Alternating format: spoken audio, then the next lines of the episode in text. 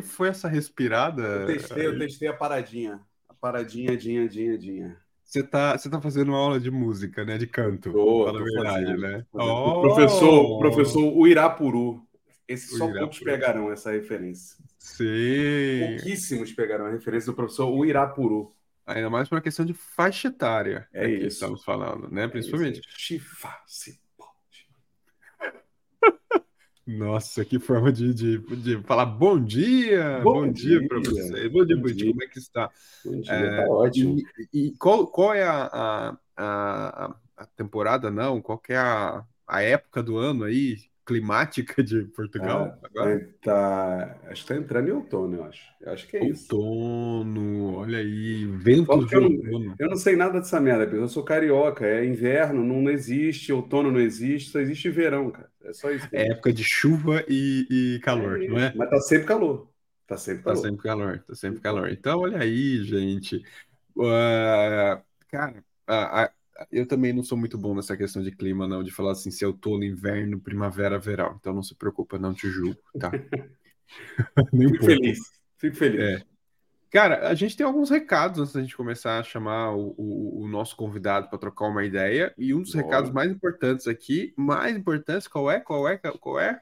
O XConf, que ainda tem ingressos online. Presenciais, não. presencial. Acho que apareceu Presencial- alguém vendendo presencial lá no nosso Telegram. É, presencial acabou. tá assim agora. Presencial é assim, é alguém que desiste e tá oferecendo um próprio ingresso. É só assim. né? Podia falar para a galera lá, para os organizadores, criarem um site de escambo, né? De quem comprou antes e quer revender e tal. É, uma, olha aí, vamos falar com, com o Rafa, com o Pedro e com o Thiago. aí. Cara, oportunidade, ganha em cima do escambo. Mas, gente, garanta o seu ingresso online, sabe? Com super desconto ainda, Design Team. Aqui É no Bond UX você tem um desconto, ó, maravilhoso. É Mas se você ficar bem assim esperto lá no nosso Telegram do Design Team, tem um desconto melhor ainda. É Que isso. apare- aparece de vez em quando. Você Aparece. Você perguntou, buscou, ou o Rafa tá por lá também. Se pedir, ele pode jogar lá. É, é, exato. É. Mas se não, você tá com preguiça de entrar num Telegram, mais uma comunidade, um grupo e tudo mais, aqui, ó. Escaneia esse QR Code aqui, você já vai pegar o ingresso de cara para fazer inscrição, tá? É Para esse super evento, dia 27 e 28 de outubro. Evento online. que já tem o programa publicado no site. Tem Se vocês entrarem em uxconf.com.br, tem lá quem são os palestrantes, os dias, horários, temas, já tá tudo lá. Tá tudo lá. Então, faça-me o favor, se inscreva. Para quem vai no presencial, a gente repete, a gente vai ter o prazer de se encontrar ao vivo. É isso.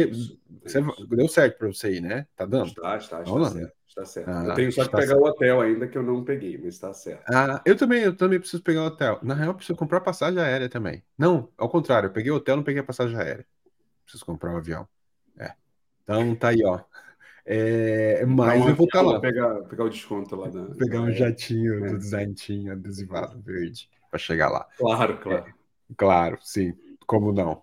Então, e eu e o Buriti, a gente vai tomar um café em alguma cafeteria. A galera já começou a me mandar no, no Instagram lá. Ó, a cafeteria é muito massa aqui. Sugestões, é verdade. é verdade. Sugestões. Se você é de Porto Alegre e tem aquela cafeteria que você fala assim, pô, aqui é legal de juntar uma galerinha, trocar uma ideia com o Buriti e com o Rodrigo, manda pra mim lá no, no meu Instagram, pode ser? Ou no Telegram, pra gente se Pode encontrar ser, em Porto ser. Alegre.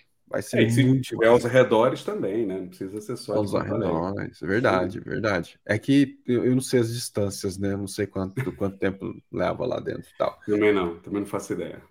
E o no, a- a- todos os nossos convidados, desde não sei quando, há muito tempo atrás, têm recebido, é, têm ganhado, inclusive eu tenho que mandar É, essa uns lista três, do quatro meses já. É Uns verdade. três, quatro meses. Ganha ingresso para assistir online. Então, hoje o nosso convidado, Gilmar, ganhou ingresso. Aí, Gil, se você quiser passar para alguém, fala depois pra gente. Ou se quiser assistir, será um prazer ter você assistindo. É isso. Daqui a pouco ele- eu chamo ele aqui para ele, pra ele falar disso, né? Ah, hoje eu inverti, né? Ó, vamos ver quem que acordou cedo aqui. Ó, o Flávio, bom dia. Jandels. Ah, o Jandels. Jandelso, eu sei de onde você é, Jandelso. bom dia, bom ter você aqui. A Adriana, o Paulo, o Wesley. Ó, o monstro. Monstro, cara. A gente deve se encontrar daqui, daqui umas semanas, né, moço? Você vai? Você vai estar em São Paulo? Ah, o Rodrigo tá muito encontrão. Eu tô, cara. É saudade de ter contato Claro, claro. Abraçar. Não, odeio abraçar. Felipe! Muito bom. Então, assim, vamos chamar nosso convidado para a gente trocar uma ideia? Vamos, por favor, por favor. Bora. Então, gente, com você. Ah, peraí, peraí, deixa eu preparar as palmas. Tem que ter palmas. Com vocês, Gil!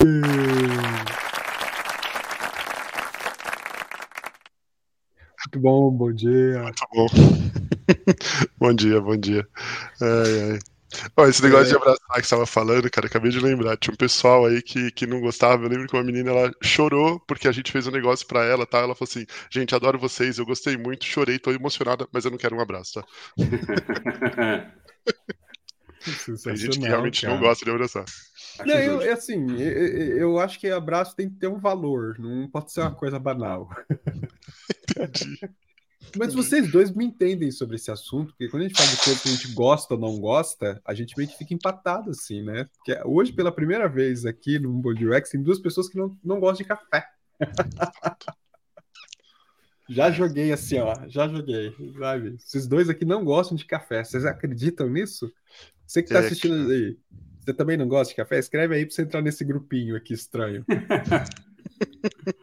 É, realmente, café é uma parada que nunca Nunca me pegou, cara. Eu não gosto do café, eu tomava café, sei lá, até sete anos, aí quando eu pude decidir que eu não que eu podia até não tomar sete anos? Pera Porque aí, minha mãe, é, minha mãe me dava café da manhã. Era café da manhã quando eu era mas, a, mas com tipo quatro anos de idade, eu te dava uma, tipo, um, aquele isso, copinho era... americano. Não, não, não, era café com leite com ah, leite. Tá. Eu tomava café com leite, tipo, até essa idade, e aí quando eu descobri que eu podia não tomar café, eu tomava só o leite. Imagina, né? A mãe atochando a criança de café é, e depois reclamando, ai, mas é muito agitado. A criança não, não para. E, e, sabe, Gil, o Buriti não gosta de café, e aí para ele não ficar muito estranho na conversa, ele fala que ele gosta de café com leite. Não, então, mas isso é uma prova de que eu não gosto, né? Tipo assim, exato. Eu, exato, eu boto, sei é. lá, 60% leite e o resto é só para ficar moreninho ali. Mas, mas assim, eu, eu, já te falei que quando eu comecei vai justificar, a trabalhar... gente. Não, mas quando eu comecei... Não, primeiro que o bom carioca, ele toma café, a maioria deles, mas assim, mas o mate é a parada, né, do carioca. Só, só que assim, quando eu comecei a trabalhar, eu trabalhei num lugar onde a galera tomava café 24 horas, numa biblioteca. E aí eu decidi não tomar para não me viciar, porque eu via que a galera tinha problema com aquele negócio, tá ligado? A galera tomava jarra a cada 10 minutos. E aí eu acabei não, não tomando, assim, mas. Mas também não. Eu, eu, tipo essas paradas. tinha essas paradas de tomar café sem açúcar, tá ligado? Eu já não gosto do café. Sem açúcar aí é misericórdia, né, mano? Eu tinha que testar as risadas para ver como é que funcionava na hora que ele tava falando isso. Eu tomei um susto até com a música começando. Gente, gente, mas peraí, a gente começou tá discutindo aqui... novas formas de me cortar, João. Não, é, eu tô vendo, eu tô vendo assim, mas sutil, você vê, muito sutil. Muito, muito. É, a gente tá aqui já num papo completamente cabeça, falando sobre café e suas formas de vício, mas, cara, Gil, vamos começar direito? Se apresenta pra galera, né? Dá dinheiro, mas não dá intimidade, né? É Se apresenta pra galera, pra quem não te conhece poder te conhecer, sabe? Um pouquinho mais, antes da gente começar a conversar de verdade. Então, por favor. Tá bom, meu. Bom, acho que eu vou começar falando um pouco da questão profissional, da onde que eu vim e aonde que eu cheguei, né? Que talvez eu tenha feito caminho contrário de todo mundo que tá aqui, porque no final do dia eu, era, eu sou formado em design, com, com pós em, em MBA em marketing, fiz um MBA em marketing, só que eu era designer que fazia parte gráfica mesmo, né? Então eu fiz muito banner, eu fiz lambi-lambi na vida, eu fiz de tudo isso um pouquinho aí. Então era comunicação visual. E aí eu comecei a descobrir o digital, aí fui migrando para o digital, fui fazendo toda a parte de design para digital, então eu fui front-end por um tempo, aí eu comecei, aliás, eu era, eu era UX, depois eu virei front-end, depois eu virei back-end, só que eu nem sabia tudo isso, porque chegou um momento que eu fui contratado para ser webmaster, que nem existe mais essa profissão de webmaster, porque eu fazia layout, fazia HTML, fazia programação, conectava nos bancos, fazia, fazia tudo, né? Aquele cara que conectava em todas as frentes. E aí eu descobri o GA. Quando eu descobri o GA, eu abandonei tudo. Falei, putz, isso aqui é legal, hein? Que eu não estou simplesmente falando aquilo que eu acho. É, tem uns números aí me dizendo se o que eu estou fazendo tão certo ou tão errado, sabe? O que, que é GA? É Google Analytics. Google ah, Analytics. Ah, é verdade. Que na verdade na época nem chamava GA. Era UA, que era Urchin Tracker. Urchin Analytics, que foi a Google comprou o Urchin Analytics, colocou isso dentro dele e chamou de Google Analytics. Eles pegaram exatamente tanto que eles não mudaram nem o, o, nome do negócio, que era Urchin Tracker. Eles, tanto que o Analytics muito tempo o pessoal via lá a sigla, né? U A e um número. Esse UA era de Urchin, que era a empresa que criou esse esse código para poder rastrear o que as pessoas faziam dentro dos sites e tudo mais. Então eu sou velho nesse sentido, eu sou velho de, de, de digital ao ponto de que eu sei da história de quando foi comprada a empresa porque eu estava lá. Mas é isso, então eu fui migrando da parte de, de criação com. Acho que muitos já passaram aqui como designer, já passaram por flanelinhas de, de layout que a galera fala, não, põe um pouquinho mais para lá, um pouquinho mais para lá, eu queria desse outro jeito, junta três layouts num só, todo mundo já viveu isso, e aí eu abandonei essa vida e fui olhar para dados, porque é isso, né? Com os dados as pessoas falam, não, não, não é isso. Mas, cara, só se você mudar os números não é isso. Então é um pouco mais fácil de convencer as pessoas. Não porque as pessoas têm viés. A gente até pode falar um pouco sobre isso, a questão de viés analítico, mas, é... mas é, ainda assim é um pouco mais fácil do que design. Então acho que esse é um pouquinho da minha trajetória. É, é, o que dizem, né? É o que dizem. E, e hoje você está no grupo Publicis, né? Na Sapien, né? Inclusive a gente trabalha junto, né? Exato, exato. Eu já estou no grupo Publicis. Eu fui chamado lá para para cuidar da parte de BI. Só que aí acho que felizmente eu, eu, fui ganhando outras, outras opções lá dentro de trabalhar, não só mais com BI, eu fui absorvendo social, fui absorvendo SEO, fui... o que eu li ali, viés capaz.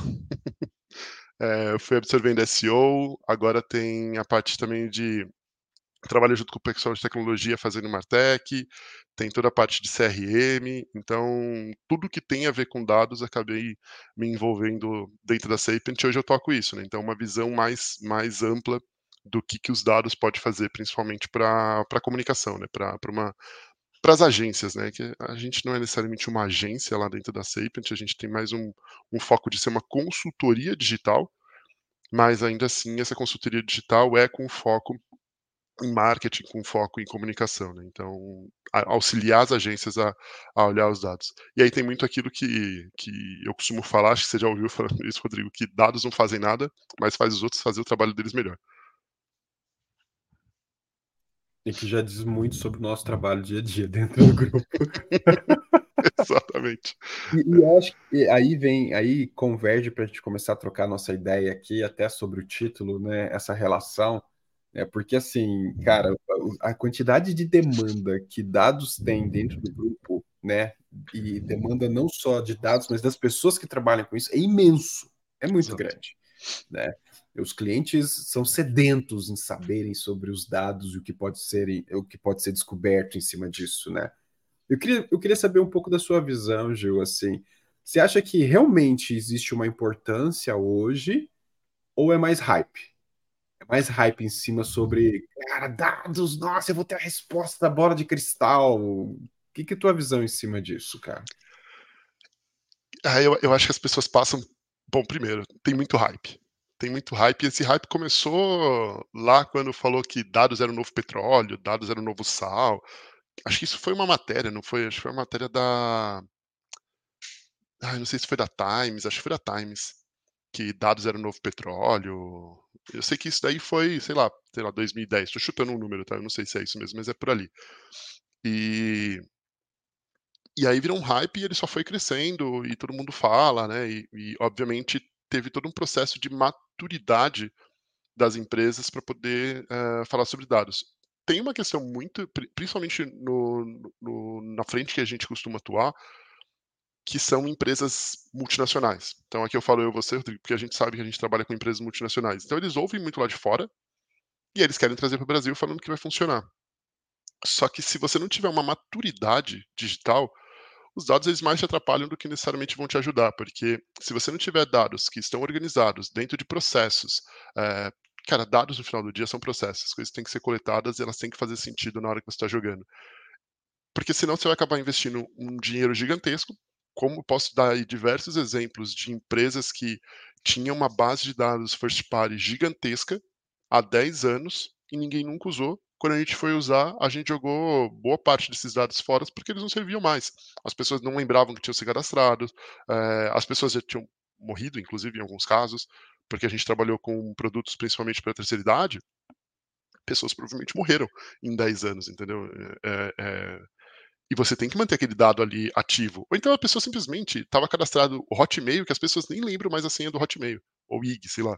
Então, uh, se você não, não, mantiver uma atualização constante, manter esses dados vivos, é a mesma coisa que você simplesmente jogar esse dinheiro fora. Então tem muito do hype para poder fazer isso e as pessoas querem simplesmente fazer e acabam jogando dinheiro fora porque não tem uma estrutura, não se programam para utilizar esses dados uh, de uma forma decente ou consciente no futuro. Então acaba, acho que o hype ele conta muito. Mas existem empresas mais maduras que já passaram por todo esse processo, começaram a utilizar os dados, fizeram esse processo de jogar muita coisa fora, e depois ele começou ali a, a coletar essas informações, a, a, a, ativar esses, esses usuários, ou então a utilizar esses dados para gerar novos negócios ou para melhorar a rentabilidade daquilo que, que eles já estão fazendo. Então, tem muito do, do, do, hype, mas as empresas que estão começando agora a tentar usar isso, estão sofrendo por todo esse processo inicial, agora estão criando um processo de maturidade aí de, de ter essas informações melhores, assim.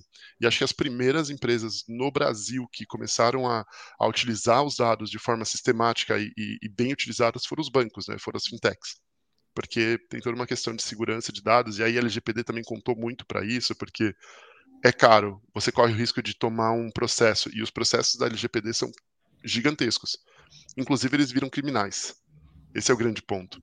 É, se um dono de empresa estiver coletando dados, informações, isso é até importante, acho que para quem estiver fazendo o seu próprio site. Se você coletar qualquer informação first party do seu usuário e você utilizar ele de forma errônea, você pode ser preso. Realmente. Você pode tomar um processo criminal. Porque é, é vazamento é, de informação sigilosa. É, inclusive, a gente trouxe o advogado João Landim e a gente falou exatamente sobre isso, as implicações legais em relação ao LGPD. É um bom ponto que você trouxe. É porque isso parte pela. Eu acho que tem alguns pontos assim que eu queria puxar de tudo que você falou, Gilmar, mas assim, guarda na manga aí que eu queria saber como é que você. Quanto tempo você está na área, que acho que não, você não falou isso claramente, e como é que você chegou aí? Mas antes disso aí, é... como é que você. Porque assim, quando você fala que é hype, eu acho que pode ter várias questões envolvidas nisso, né? Mas como é que identifica, né? Como é que alguém que está trabalhando com dados, que está sendo contratado por uma empresa, ou que está sendo que a empresa de consultoria está sendo contratada por outra empresa para trabalhar, né? Você é de dados e está sendo chamado para atuar com isso em algum local. Como é que mapeia que isso é, é hype, né? Porque eu, eu enxergo que sim, se, se não for uma coisa clara, madura e consistente, provavelmente alguém vai estar te contratando para provar um ponto dele, né? Que é coletar dado para poder só justificar uma decisão que o gênio em algum lugar lá já teve e, e, tudo mais, né? E isso implica, obviamente, em ah, o que, que eu coleto, o que, que eu não coleto, né? Ouve-se muito falar, coleta tudo, mas não, mas não pode coletar tudo. Então, como é que você percebe o hype e como é que o hype impacta nisso, né? Nessas decisões de do que coletar, do que não coletar, o que já tinha, como analisar o que tinha, como você falou, né? Eu, eu costumo tentar pegar isso, obviamente que a gente fala com os clientes, eu costumo pegar, tentar pegar essas informações através de algumas conversas que a gente consegue ter, ou então de perguntas. É, e acho que a, a que mais ajuda a gente é, primeiro, você sabe o tamanho da sua base? Você sabe o, o, o que, que tem lá dentro? Você sabe o que, que você, o que, que possui lá dentro? Isso já mostra que, pelo menos em algum momento, essa pessoa olhou para os dados ela já chegou a, a, entender que existe alguma coisa lá dentro. Ela já tem, se deu o trabalho de pelo menos olhar o que, que tem lá dentro. A segunda coisa é, todos os processos de coleta de dados, eles, eles são uniformes. Então você pode perguntar para a pessoa como ele coleta dados das diferentes frentes, entender se eles são compatíveis, sabe? Se eles se conectam de alguma forma. Porque a única, o único jeito de você conseguir uh, ter dados que você pode usar lá na frente é se tiver processos que desembocam no mesmo lugar. Então, entender pra, se. Para ver se, se foi pensado, né? Se não simplesmente Exato. resolveram coletar por, por, por coletar, né? Exato, porque aí conforme você entende esses processos, quer dizer que a pessoa já passou por algum momento de, tá bom, isso aqui tem que ser uma coisa que eu vou usar lá no futuro. Porque se não, é só hype. Se não tiver processos, se a pessoa não sabe o que, que tem lá dentro, acho que essas daqui são as duas principais perguntas que você poderia tentar uh, usar para saber se é somente hype. Obviamente, depois disso, processo de organização seria taxonomia. Taxonomia é a coisa mais básica de, de coleta de dados e que muita gente não faz. Ou então não existe um modelo padrão. Ah, cada um usa a sua. Cara, se cada um usa a sua, ninguém usa nenhuma. Tá tudo errado. É, e tem muito cliente gigantesco que cada um usa a sua. É exatamente isso. Ou não, nunca ouvi falar, ou não, não temos um processo claro, significa que é, que é, que é hype, ou então estão começando a tentar fazer esse processo de migração. É uma dessas duas coisas. No, no, nosso caso, como a gente, quando eles chamam a gente, é porque eles tentaram fazer e não conseguiram fazer sozinho. E aí eles chamam a gente para tentar ajudar. Ou seja, o sinal, então, é um mínimo de organização e consciência do que ele tem dentro da casa, né, dentro da é. empresa, é. de informação. Isso mostra que há uma preocupação de, pelo menos, avançar numa organização, numa inteligência de dados, né? Agora, quando então o cliente nem olha para isso e simplesmente fala, eu quero trabalhar com dados, é, pode saber que ele está só indo numa tendência de. É que, e que tem, deve ter outra camada aí também, né, Gilmar? Que é. Porque, por exemplo, Sim. pode ser a pessoa que ela já tem um domínio do mercado dela, ela já entende mais ou menos o, o que, que é interessante saber para o mercado dela, mas a maturidade lá, lá dentro é ruim, né? Tipo assim, ou não coletou, ou coletou tudo meio zoado, não tinha ninguém olhando e tudo mais. Mas também pode ter a pessoa que está querendo coletar e tal, mas não sabe nem o que, que tem de, assim, o que, que deveria coletar de fato, né? Então, tipo, sei lá, eu, tenho, eu trabalho numa mercearia, não sei nem o que, que é importante para mim para eu tomar decisões sobre essa mercearia. Ou seja, tem o caso de eu sei, mas coletei errado, não sei coletar, e tem o caso que eu não sei nem o que, é importante, né? Eu estou chamando assim, ó, oh, preciso saber tomar decisão. Caraca, mas como é que você toma decisão, né? Tipo, quais são os dados? Porque é muito mais do que dados, né? É mais sobre a pessoa, cara, o que, é importante para você, né? Tipo, como é que você toma decisão, né? Mas eu vou te falar que eu tenho um pouco menos de receio de tratar uma pessoa que não faz ideia do que uma pessoa que faz, que fala assim, eu sei o que eu preciso, mas eu não sei como coletar isso. Porque Aí a gente pode entrar até num outro tema, que também é sobre dados, que é a questão do viés. A pessoa que está muito tempo no mercado, ela tem muito viés, muito viés. E aí a gente pode falar de um monte de viés equivocado sobre o seu próprio mercado, que porque você está lá muito tempo, você não consegue olhar para fora e entender uh, as possibilidades. E acredite, a gente acredita em um monte de coisa que os dados eles dizem o contrário e a gente dá uma distorcida nele para ele dizer aquilo que a gente queria. Uh, tanto que tinha um amigo meu que falava que a estatística é a arte de distorcer os dados até ele dizer aquilo que você quer. Porque isso acontece muito. E, e putz, cara, tem tanto viés na, na parte analítica que, que. Inclusive, algumas, algumas revistas científicas de uns quatro anos para cá, eles começaram a. a teve, teve uma explosão de fake news mundial. Eles começaram a, a fazer dois processos de envio de, de, de texto, né, de, de artigos para eles, que é o primeiro você tem que mandar o que, que você vai tentar analisar. Uh, então você mostra toda a sua metodologia antes de fazer a metodologia e o que, que você quer analisar, para depois, num segundo momento, você mandar seu artigo com aquela metodologia aplicada. Porque tinha muita gente já utilizando, fazendo uma distorção da metodologia para dar a resposta que ele queria, entendeu? Então, algumas grandes é, revistas científicas não querem mais, porque é isso, você pode distorcer e você acaba tendo um monte de viés, porque você quer chegar na resposta que você queria e não nas respostas que os dados estão te dando. Eu sei que eu fui para um outro caminho, mas é só para mostrar um pouquinho de essa preocupação de, de que você. Eu, eu acho que as pessoas que não sabem nada e vêm conversar estão mais abertas a mudar do que necessariamente alguém que faz ideia do que, que eles querem.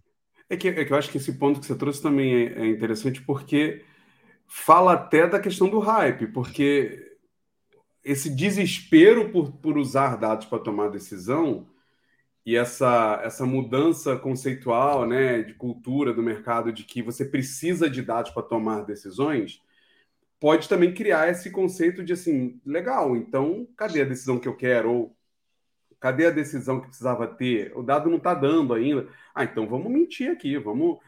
Pode acabar fazendo esse desespero por usar dados, pode fazer você fingir que, que o dado deu a resposta que você queria, né? É, não sabe, não, não consegue interpretar, né? E aí vira um acumulador de informações. É, ou é intencional, entendeu, mano? Tô é, falando é, de, de, burrice, não, tô falando de maldade mesmo. Sim. O Buriti sempre vê o lado ruim das pessoas, uh, Gil. Porque, cara, o desespero por ter que usar dados e você. E, e assim, e, tá bom, vamos lá, pode não ser maldade, mas pode ser até ansiedade porque está sendo burrice. cobrado por isso. Não, não é burrice, pode, pode estar tá sendo cobrado por isso. Também. E, e, a pessoa precisa dar uma resposta. E aí ela vai dar um jeito. Esse caso aí dos cientistas que ele está falando. É. Provavelmente alguns são. Eu estou pressionado, estão me pagando pesquisa, estão não sei o que lá, eu tenho que dar um, uma solução para esse troço aqui. E, e, sei lá, entendeu? Ah, é dado, é dado, Aí o cara vai lá e dá o jeitinho dele, sabe? É, então, tem, tem as duas coisas mesmo. Eu acho que tem os dois lados aí. Tem o lado que o, que o Buriti trouxe, que sim, tem, tem, tem gente mal intencionada fazendo isso. E tem muita gente, eu vou usar uma palavra talvez não burrice, mas ingênuo, cara. Ingênuo, real. Boa. Porque ele tá tão dentro do processo que ele não consegue entender o quanto que ele está colocando das percepções dele naquilo que ele está analisando. É, a ingenuidade ela, ela, é, ela é genuína nesse caso, porque tem muita gente que não consegue ver o quanto que ele está influenciando o, a análise de dados que ele está fazendo. E, e, cara, a gente Aliás, até essa questão de viés, a gente pode forçar viés. Bom, vocês, vocês, sabem disso até melhor do que eu. Quando você começa a falar de hierarquia de informação dentro de uma página, é porque você sabe quais são as informações que você quer passar primeiro. E quando você começa a analisar dados, você, se você começa a olhar para aquilo que é a resposta que você queria, você vai dar mais importância, menos aqui, mesmo aquilo, talvez estatisticamente falando, seja menos relevante do que as outras frentes, porque você está com um viés olhando para aquela frente. Então, acho que aqui é um exemplo que todo mundo sabe, né? Se você coloca ali a ordem, você já, já muda. E você pode fazer a mesma coisa para dados, a mesma coisa para uma, uma entrega de relatório que você está apresentando para alguém. E esse ponto é muito, muito legal que você trouxe, porque se a gente está falando de digital, né? Estamos falando de sites, sistemas em geral. A forma como você constrói a experiência pode guiar a coleta de dados, já a própria coleta já enviesada, né? nem a análise. Uhum. Então, vamos falar de pesquisa, né? Quando você faz o screening ali. direcionada, sim, total. É, quando você faz o screening para definir quem que vai passar pela pesquisa, é uma forma de você tentar tornar aquela pesquisa ou sem viés, ou orientada para público que você quer e tudo mais. Se você constrói uma experiência que vai fazendo entrar os dados errados, né, ou os dados enviesados, cara, a análise já é já é alterada por si só, né? E isso é muito complexo, porque outro dia eu estava conversando no trabalho sobre exatamente essa questão do, do não da, era do viés, mas eu, eu trouxe um outro termo que assim não existe interface neutra, tá ligado? Toda interface é construída para levar para uma experiência. Você pode tentar levar a pessoa para uma experiência que você considera positiva para ela ou negativa. Aí entra Dark Pattern e uma série de outras coisas. Mas, na essência, o trabalho de quem projeta interfaces é direcionar. Né? Ainda que você construa um mundo aberto como em game, você deixa uma direção. Então você tem ali vieses que vão fazendo a pessoa seguir por um caminho. Dependendo do que você construir, a coleta vai estar enviesada também, né? Você vai limitar a entrada de alguns tipos de informação, né? E, e, não é que esteja errado, talvez você só queira aquilo. Mas é um fato que você não tem a resposta macro daquilo, você tem uma resposta dentro de um cenário específico, né? Eu acho que o que você trouxe, acho que o ponto do, do, do, Rodrigo também é bem importante em relação a direcionar, porque às vezes o que você quer fazer, você vai usar esse monte de dados, sim, você pode coletar ele de forma que, que ele, ele acaba vindo para um, um para uma coleta equivocada, talvez os dados, ou uma coleta já enviesada, ou com, com determinações que não era exatamente o que você queria fazer no primeiro momento. Mas também você pode fazer o caminho contrário, utilizar esses dados para direcionar o, o, o seu usuário para o que você quer fazer e até mais. Você pode, entendendo melhor toda essa questão de viés, entendendo melhor toda essa questão de, de como as pessoas, e, e aí é importante você conhecer muito o seu público, e, e, eu acho que esse é o principal ponto onde data e CX se conectam, que é quanto mais você conhece o seu público, mais você vai entender os viés que o seu público tem, os vieses todos que ele tem. E aí você pode utilizar isso para direcionar que ele faça dentro do seu site que você quer. Pode até ter uma visão aqui tá, tá mais maliciosa do que eu estou querendo dizer, mas no final do dia é isso. Você projeta uh, interfaces para direcionar alguém para fazer alguma coisa. E se você sabe quais são os viés, sabe como que essas pessoas vão uh, interpretar determinada coisa que está falando, você pode direcionar utilizando esses viés para que a pessoa vá e faça o que você quer. Inclusive, todo esse trabalho que a gente fala, tudo que se fala de fake news, é porque você entende os viés e você direciona para a pessoa absorver a informação que ela, do jeito que você gostaria que ela absorvesse. E você pode usar exatamente a mesma coisa, na verdade, você deve usar a mesma coisa pensando num projeto completo de entender o seu consumidor, saber os viés que ele tem e direcionar a interface para que ele faça aquilo que você gostaria ou que o seu cliente está pagando você para fazer. É interessante porque você está trazendo para mim, e, e acredito para quem está assistindo, talvez alguém não tenha pensado nisso, mas que uh, você tem vários momentos muito importantes da captura de dados, né? E da interpretação. E se então, e aí volta no que você falou lá no começo. Se você não tem uma organização, uma governança muito bem estruturada e planejada, que é desde a coleta até a interpretação e uso desses dados, aí a gente entra de novo na questão de que você só está seguindo o que é uma hype. Você não está uhum. trazendo a inteligência que é importante. Então, isso traz aqui para a gente o desafio das empresas conseguirem se organizar de uma maneira muito foda em cima disso. Né? Não é simplesmente, cara, vai lá, coleta de qualquer jeito e depois interpreta da maneira como a gente quer. Né? Isso coloca um desafio muito grande para todo mundo que trabalha com isso, né? de certa forma. Sim, e eu acho que essa a palavra que, que nosso chefe costuma falar bastante, que é orquestrar, é a palavra correta nesse sentido. Você tem que orquestrar o processo como um todo. E, e pensando em design, dado ele pode ajudar muito, principalmente nessa frente de eu consigo provar que o que eu tô, o que eu tô falando está fazendo sentido porque eu criei um processo organizado e estruturado de falar com os meus consumidores e ouvir o que eles têm a dizer. Quando você está olhando dados, você está ouvindo o que as pessoas têm a dizer, porque no final do dia elas se comunicam de diversas formas, inclusive através da navegação. Acho que tem um, tem um ponto para esclarecer aqui, tá, Gilmar? E eu queria a sua opinião, né, sua visão, na real. Quando a gente fala dados, parece que o consciente já lida só para o quant, né? Então, tipo assim, a coleta quantitativa. O Google Analytics tem parte quali, mas na essência, é, é quant ali, né? Então, não é só isso que a gente está falando, né? Então, quando você fala assim, ah, quando eu estou falando e ouvindo o usuário, tem o ouvir do quant, mas tem o ouvir do quali e tudo isso é dado, né? E acho que tem um risco do hype de cair para o só do quant, só para o frio né, do número e esquecer um pouco o dado quali, né? Dos dois, né? É um Dos dado. dois, né, Buriti? Dos dois. Várias empresas que eu já passei, os caras só. Não, quali, quali, quali, quali, porque tinham preguiça de investir no quant né? É. Ou porque é mais fácil enviesar o quali, né? também, também. É, mas, putz, de verdade, assim, uh, sim, existem as duas coisas. Mas é que o quant ele requer um planejamento muito maior.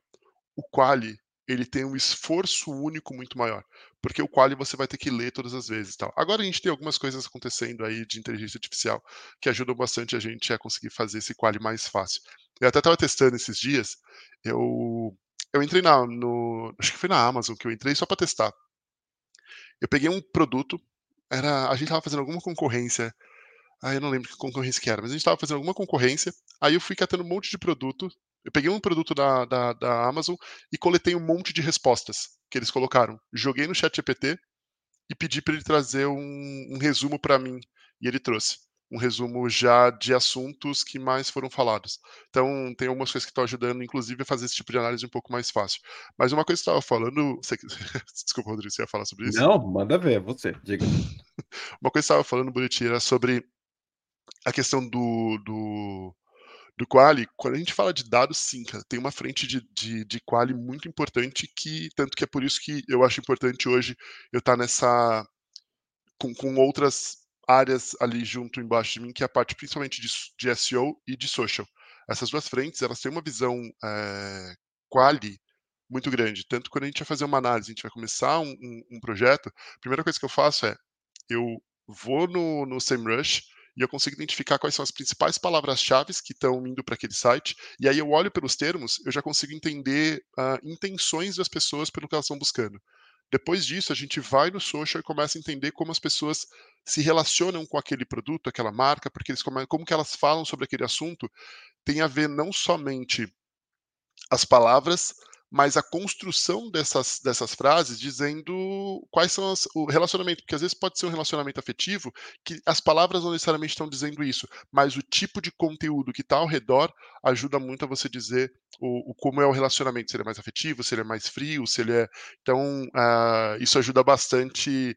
Tanto que quando a gente vai fazer direcionamento para escrever conteúdo, é as pessoas estão buscando por respostas, elas estão buscando por, por um momento de relacionamento, elas querem se comunicar, elas querem uh, se sentir protegidas, o que, que é que elas esperam daquela marca ou daquele produto. Então, uh, isso que você falou é, é, é, muito importante nesse sentido, mas assim, o trabalho.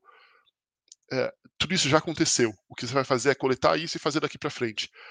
O, o quantitativo é muito mais difícil porque se você não se programou lá atrás, todo o seu quantitativo está errado e aí você vai começar daqui para frente. Então, eu acho que um requer mais trabalho anterior e o outro requer mais trabalho contínuo, sabe? É interessante esse ponto. E, e, Gil, apareceram umas perguntas aqui que estão relacionadas exatamente nisso que você está falando, sobre a, a, questão da inteligência, do esforço e tudo mais. O Vinícius mandou aqui várias, né, Buriti? Vamos pegar uma aqui do Vinícius. Vinícius, vou pegar algumas, tá? Não prometo que eu pego todas. Não sei se vai dar tempo, mas uma que talvez seja legal aqui é assim, você tem algum exemplo de como a análise de dados impactou as decisões de um projeto que você trabalhou? Não precisa revelar a marca, tá, Gilmo? Não, eu tenho, eu tenho sim, eu tenho um projeto que foi. Tem algumas, na verdade. Eu vou pegar, eu vou pegar um específico que já faz bastante tempo, uh, deve fazer uns uns oito, nove anos que a gente falou sobre isso. É, eu trabalhava numa outra agência e eu estava ainda um pouco mais próximo do, do começo do projeto e tal. E todo e aí é o produto, o produto mesmo, tá? É o produto final que, que foi alterado. Era uma era uma uma empresa, eu posso falar, vai, era a, a Brastemp Consul KitchenAid, era a Whirlpool. É, tanto faz, faz tanto tempo também. E todo, todo o trabalho que a gente acabou fazendo para eles ajudou muito a direcionar é, o tipo de, de informação que eles falavam, que eles falavam muito de máquina de lavar, máquina de lavar só. E a gente começou a perceber que as pessoas estavam buscando por máquina de lavar em cima e máquina de lavar na frente. Eles não tinham nenhuma que eles chamam de front load, né? Aquelas máquinas que você põe a roupa pela frente, sabe? A Brastemp ela não tem nada disso, nem a Brastemp nem a Consul. E eles começaram a fazer todo um direcionamento de produto, produto que eu falo do site, para dizer para as pessoas por que, lavar por cima era melhor do que lavar na frente. Não necessariamente era verdade, tá? Mas é só, só quero dizer que esse foi o conteúdo que a gente passou a fazer por interpretar todos os dados que, que as pessoas estavam falando no, no social e no SEO. Isso fez com que eles aumentassem o, o volume de vendas das marcas, das, das máquinas, gigantesc, gigantescamente, principalmente para as classes mais altas, B, AB e AA. Então, as classes mais altas passaram a comprar produtos porque antes ela comprava qualidade e elas achavam que front load era maior. Quando eles começaram a falar que uh, top load era maior, eles começaram a vender mais máquina. O, o que vem diretamente no ponto da, do que a gente estava puxando aqui em relação a, ao direcionamento, enviesamento da informação e arquitetura uhum. do site. Né? Então, o direcionamento, cara, vamos colocar a justificativa e a informação aqui dentro da leitura que vocês fizeram dos dados. Muito massa, cara. Ó, tem, tem outra aqui. O, o do Matheus. Vinícius, segura aí que você fez muitas aqui, né? O Matheus mandou aqui, ó. Gilmar, qual a sua visão sobre o mercado de dados no momento presente e nos próximos anos? Isso é legal porque acho que isso vem muito em frente à questão do hype, do que a gente comentou e tudo mais. Eu, eu acho que dá para você emendar do que eu falei, que eu queria ouvir um pouco, porque já ah, fui designer, não sei hum, o que lá, e aí estão hum, muitos anos aqui. A gente sabe que a galera acha que é só fazer um cursinho e mudar, né? Então, mas Como não é? Foi, né? Como é que foi que você se tornou um profissional especialista disso, assim? Tava fazendo um curso agora de dados, ia mudar, trabalhar com o Gil. Só estudar GA, como ele falou, e tá bom já. É, olha, de verdade, acho que. Bom, primeiro, na época que comecei a fazer isso, quando eu fiz faculdade, não tinha um curso de dados. Não existia isso. É, então, eu realmente eu fui migrando em várias frentes e eu acho que essa, essa variação de experiência me ajudou muito a, a, a conseguir hoje trabalhar melhor sendo uma pessoa de dados de modo geral. É, e eu comecei a trabalhar com dados especificamente em 2011.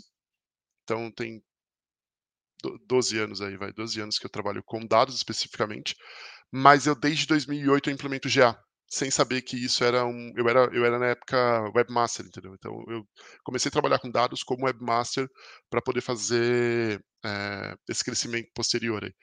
Então, sei lá, acho que de dados mesmo eu trabalho mais tempo, mas 2011 foi quando foi minha primeira analista de dados, que eu, que eu diria. Em relação à pergunta, eh, já até esqueci a pergunta, gente. Ah, sobre a visão de mercado. A gente tem, pelo menos o, o eu que muita gente ainda está se falando sobre dados, isso ajudou muito com, com a LGPD. Muita gente passou a falar mais sobre dados, porque sabia que você pode estar coletando dados e ser processado. Inclusive, até dados que você anotou lá num papelzinho é considerado como dados uh, importantes e você tem que cuidar deles direitinho. Mas tem uma coisa que vai acontecer já era para ter acontecido, sei lá, desde 2021 e o Google está prorrogando, que é a questão do, do GA não dar mais suporte a cookies de terceiros, cookies third party. E isso vai fazer com que o mercado se modifique bastante, principalmente em relação ao investimento de mídia digital. Porque eu diria que 70% hoje de todo investimento de mídia digital ele tem a ver com dados terceiros, com dados third party, que são coletados, e aí são as DMPs que a gente está falando. Então, isso vai fazer com que muita gente no mercado comece a se, se mexer e comece a, a, a, a intensificar ainda mais o, o, o, uso de dados. Mas vai ter, a gente vai ter um desnível muito grande entre, entre clientes maduros e clientes imaturos.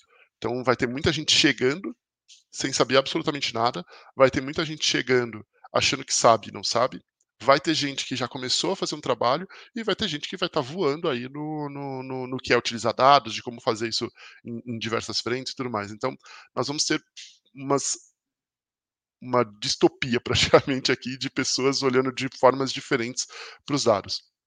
E para acho que chegar num, num, Realmente não é só fazer um, um, cursinho. Acho que tem tudo a ver com, com como você vai é, interpretar tudo que você está analisando. Então, os dados você tem que entender uh, de pessoas, você tem que entender de tecnologia, porque muitas vezes para você fazer utilização dos dados você precisa é, saber um pouco de programação, você que saber pelo menos às vezes um mínimo de SQL, ou então pelo menos o Excel e saber as fórmulas de Excel, porque você não consegue fazer uma junção de dados se você não conseguir fazer um pouquinho, vai, programação, Excel não é programação, mas vamos dizer que é programação, vai, é um início básico ali. Excel tá, uh, Excel tá para banco de dados, assim como HTML tá para programação, vai. É mais ou menos isso. Então acho que é uma, uma variante boa ali. Mas... Polêmica, polêmica, pessoas te odiando agora, mas pode continuar. ah, é, é um pouco. Cara, quem é programador não. de Excel não é. Não, vai, VBA ainda um pouquinho mais. VBA pode ser um pouquinho mais. Mas é isso. É, é...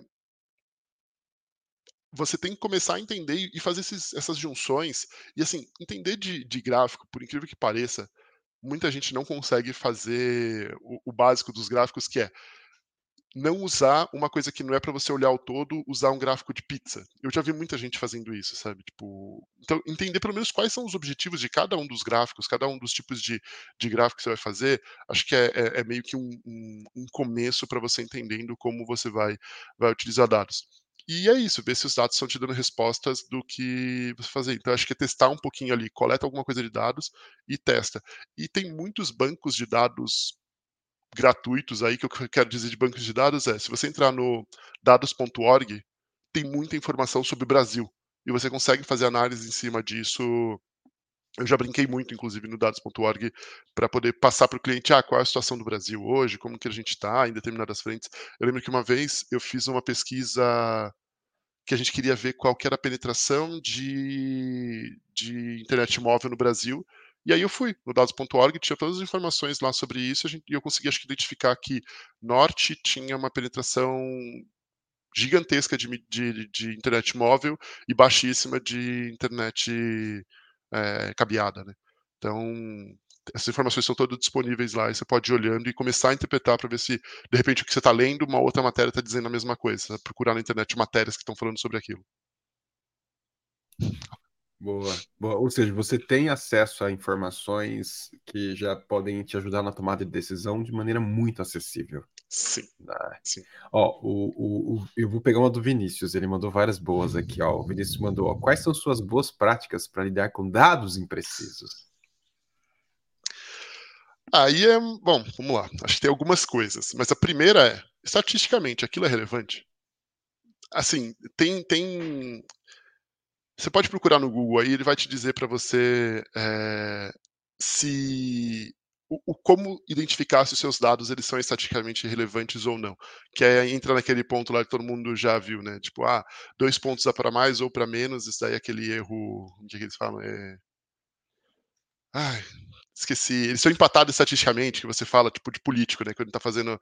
Eles lá, ah, estão empatados estatisticamente, que é dois pontos para mais ou dois pontos para menos em estatística você tem lá um, um, volume mínimo de relevância. Então, por exemplo, eu lembro quando, a gente, quando eu comecei a fazer coisa de social, sei lá, a gente tinha 40 mil menções para fazer análise em uma semana. Em vez de fazer 40 mil menções, a gente pegava algo em torno de, sei lá, 8 mil menções, 7 mil menções, e aí estatisticamente a gente sabia o quando aquilo era relevante ou não. Inclusive, tem ferramentas, você der um Google, tem ferramentas que se você colocar o todo e colocar o quanto, margem de erro, obrigado, Roger se você colocar o todo e colocar o, o, quanto que você tem do todo, ele vai te dizer qual é a sua, a sua margem de erro para aqueles dados que você está fazendo. Então, acho que a primeira coisa é isso.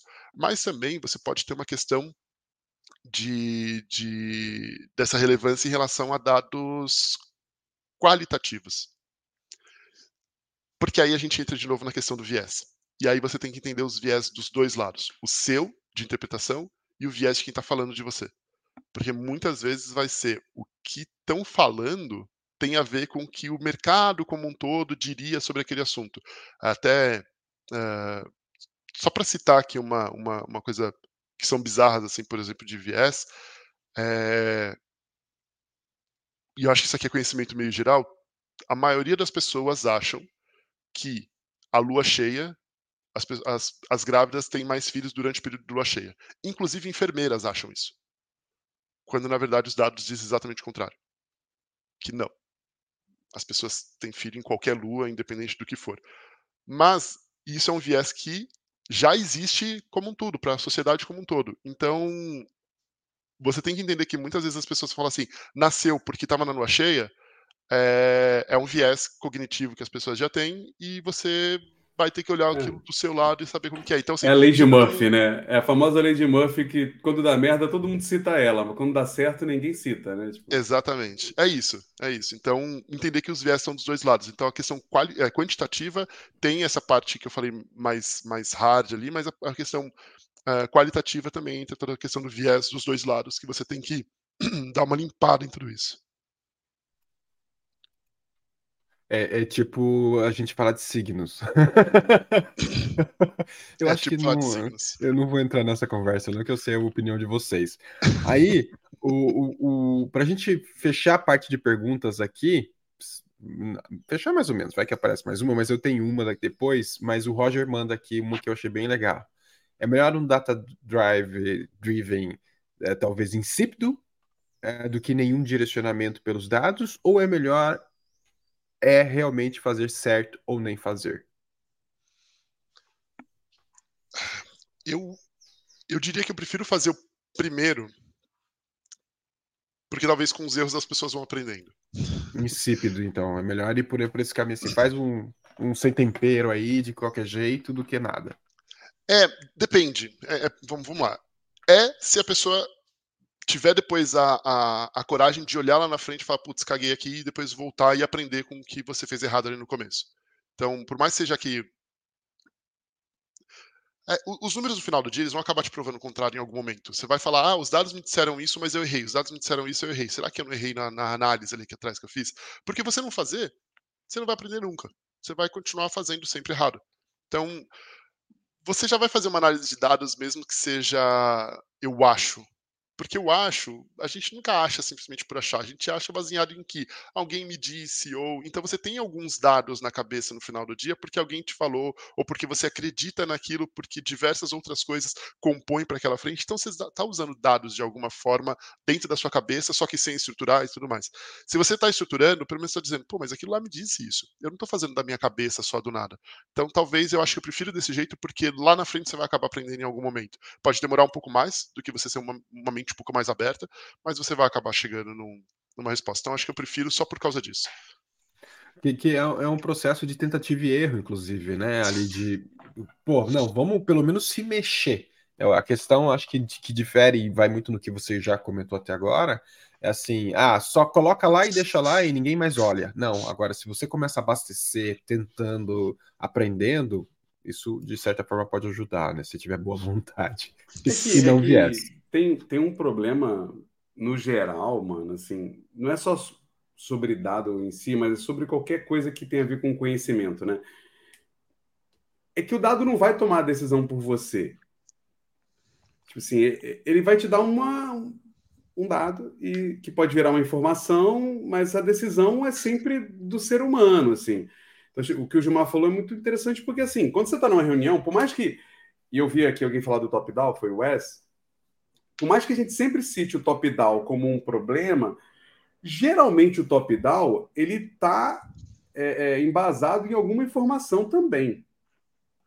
Se ela é errada, enviesada, aí é outra história, assim. Mas na essência, as pessoas vão tomando decisões baseado em dados que ela tem na cabeça dela. Pode não estar tá acurados, como o Vini falou ali, que pode estar tá impreciso né? Tipo assim, que todo mundo fala ah, que o Jobs era genial e tal. E, mano, ele não tinha dado, né, parceiro? Vamos, vamos lá, ele não fazia análise de dado no comecinho ali.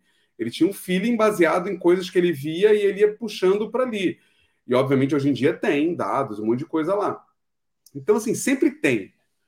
Mas acho que o importante é a decisão é você que toma. E aí você, você também decide se você quer ter mais informação real ou só o que você já tem é o suficiente, né? Eu acho que esse é o grande ponto. E que assim. tipo de informação, né, que você quer ter também? Tudo é, isso. Cara, eu acho que tudo tá assim, pesquisa, experiência, dados, tudo está relacionado ao, ao nível, ao apetite de risco que a pessoa tem.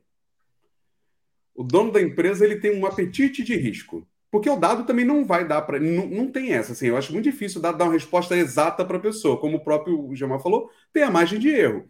Então, assim, sempre vai ter aquela, né, aquele apetite de risco. Tem a pessoa que está muito disposta a tomar decisão com a coisa mais insípida possível, como foi falado ali, e tem gente que quer tomar decisão com mínimo de, de, de, de, de dúvida de erro. é possível. É uma decisão que você vai tomar. E aí você vai investir mais em coletar bem dados ou não, baseado nesse apetite, né? Eu acho que está muito relacionado a isso, assim. Sim, e, e, e, acho que também a, questão do apetite a risco ele, ele entra num, num, numa outra frente que, para quem trabalha com dados, também é. é eu, eu, vou falar isso por experiência só mesmo, porque eu passei por, por essa dificuldade, que é quando você trabalha muito com os dados e os dados não estão te dando a resposta no caminho que você gostaria, você começa a ter talvez uma redução de apetite de risco de, cara, não quero tomar essa decisão sem as informações todas. Só que aí também chegou num ponto onde eu muitas vezes começava a inviabilizar o andamento de alguns trabalhos, porque eu não dizia para onde a gente ia, porque eu não tinha todas as informações. Então, você tem que acaba chegando um momento que você tem que chegar no meio de caminho, sabe? Você não vai ter todas as informações o tempo todo. Então, é, tem um pouco de feeling e é isso. Assuma o risco. Assuma, aliás, assuma o risco não. Assuma a responsabilidade do risco que você correu. Não jogue isso para os dados, porque no final do dia é o que você falou. Quem tomou a decisão é um ser humano, não são os dados. Os dados é, e o que a gente busca é estar o mais embasado ou o mais lógico possível. Porque vai ter momento, né, cara? Por exemplo, se você entra numa. É, sem juízo de valor, eu acho aqui, mas é. Se você está começando um negócio pequeno, que é, são as benditas das startups, difícil. Cara, esse papo de ah, startup usa dados, vai usando com o tempo, mas no começo, o dado é o feeling, né? O dado é a experiência que aquela pessoa teve num determinado mercado. Ela trabalhou tantos anos, ela viu um problema, ela conversou com mais cinco pessoas ali, viu aquilo, construiu um MVP, testou e, rapaz, aprendi. Aí tem mais dado. Aprendi e melhorei, aprendi e melhorei. E aí, se você fica nessa do tipo, preciso coletar tudo e ter certeza, você nunca lança. Você nunca joga. Então tem momento, né, para aquilo. Quando você fala de um banco, como você citou, cara, dependendo da situação, dependendo do que você for fazer, você tem que estar muito bem embasado, porque como você falou, tem processo jurídico, né, criminal e, e, outras coisas. Ao mesmo tempo, quem já trabalhou em banco sabe que tem um setor lá que só cria business plan, business case, e que, cara, eles criam centenas de business cases no ano e dois dão certo. E muitos não têm dado, e muitos têm dado meio enviesado, assim, porque eles estão com apetite de risco bom, tem grana sobrando, assim. Mas se você não tem grana sobrando, talvez você queira. Tem momentos, né, para você tomar essa decisão, né, João? Sim, sim, e até o tamanho da empresa conta muito isso para o apetite de risco que ela pode tomar. Porque, por exemplo, o ChatGPT, na verdade, o ChatGPT, é, a Meta tinha, a Google tinha um processo de inteligência artificial já sendo desenvolvidos que estavam tão bom quanto ou ali bem próximos do, do, do que o ChatGPT tinha. Só que o ChatGPT é uma marca nova. Eles tinham todo o investimento da, da Microsoft por trás? Tinham. Só que eles eram uma marca nova. Se acontece alguma coisa e dá uma merda no ChatGPT, não impacta a empresa maior. Quando o Google lançou, foi o Google ou foi o Meta, não lembro, foi um dos dois que lançou, e começou a dar umas respostas, que aí tinha tom racista, que aí Sim. tinha algumas outras respostas erradas e tudo mais, isso impacta na empresa como um todo. Então, nesse caso, por exemplo, a Microsoft ela assumiu muito mais o risco e o ChatGPT assumiu muito mais o risco, eles tinham um pouco a perder. Eles estavam mostrando, ó, daqui para frente eu só estou melhorando. Os outros não, eles tinham todo um business por trás que eles não podiam. Então, a questão do risco também depende do quanto você está colocando em risco uh, junto com o que você está fazendo. Então, nesse caso, uh, a, a, Google falou: não vou lançar enquanto não tiver redondo, eu tiver certeza que está funcionando, porque isso vai impactar a, a, percepção da minha empresa como um todo. E a gente, as pessoas buscam no Google hoje porque elas confiam no Google. Se elas param de confiar, acabou. Muito bom. Gil, cara, a gente está chegando no final. É verdade. É um tipo de conversa que se deixar vo voa, se deixar, a gente passa do tempo e por isso eu estou aqui. Eu sou a pessoa do tempo, a pessoa do cronômetro. E aí, nesse caso, olha só, só queria destacar aqui, olha quem apareceu para assistir a gente, é, cara. Esse era, meu, esse era meu comentário final, cara. Eu tô muito Olha feliz. só que legal, Miriam, pô, saudades, muito legal ter você aqui, gente, assistindo, prestigiando. É... E Gil, cara, se alguém quiser entrar em contato contigo para tirar dúvidas, para saber mais, para para inclusive trazer perguntas que a gente não respondeu aqui. É, qual o canal? Qual o melhor canal? Existe um canal? A pergunta, primeira pergunta, existe um canal? Cara, eu sou muito péssimo de redes sociais, assim, eu... Ah, existem redes sociais, mas não adianta mandar mensagem lá porque estão largadas as moscas. Acho que a única rede social, vai, tem, existe um canal, o, o meu LinkedIn. LinkedIn é o único eu lugar que é eu X? olho. É o Twitter não, X? Putz, não, cara. Eu tenho conta, eu tenho conta em um monte de lugar, mas tipo, eu não uso, eu não uso. Ó, teve uma época, inclusive, que para as pessoas não se sentirem sacaneadas, minha esposa entrava nas minhas contas e aceitava, falou, você conhece a pessoa? E aceitava, porque aí as pessoas, pô, mas você não me aceitou. E ela viu uma vez isso, tipo, pessoas de trabalho falando, cara, te adicionei lá e você nunca me aceitou. Eu falei, então, é que eu não entro. Então, mas minha esposa também já abandonou isso. Então, realmente, essas redes. LinkedIn é o único que eu olho. LinkedIn eu olho, então me manda mensagem lá no, no LinkedIn mensagem. e é meu nome. É meu nome, é Gilmar Borbelli.